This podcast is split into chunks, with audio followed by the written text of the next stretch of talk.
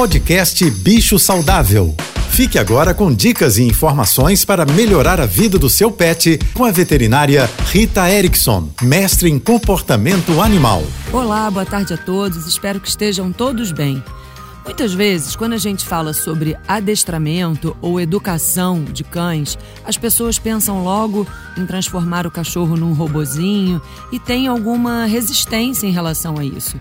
Mas a parte mais importante, o que mais nos interessa na educação e no adestramento dos cães é a melhoria da nossa comunicação com eles. Quando a gente ensina um cão a sentar, a deitar, a ficar ou até mesmo a dar a patinha, a gente está ensinando esses cães a terem foco na gente, a relaxarem e dessa forma a gente pode usar esses comandos em várias situações do dia a dia dentro de um elevador com uma pessoa que tem medo de cães, por exemplo.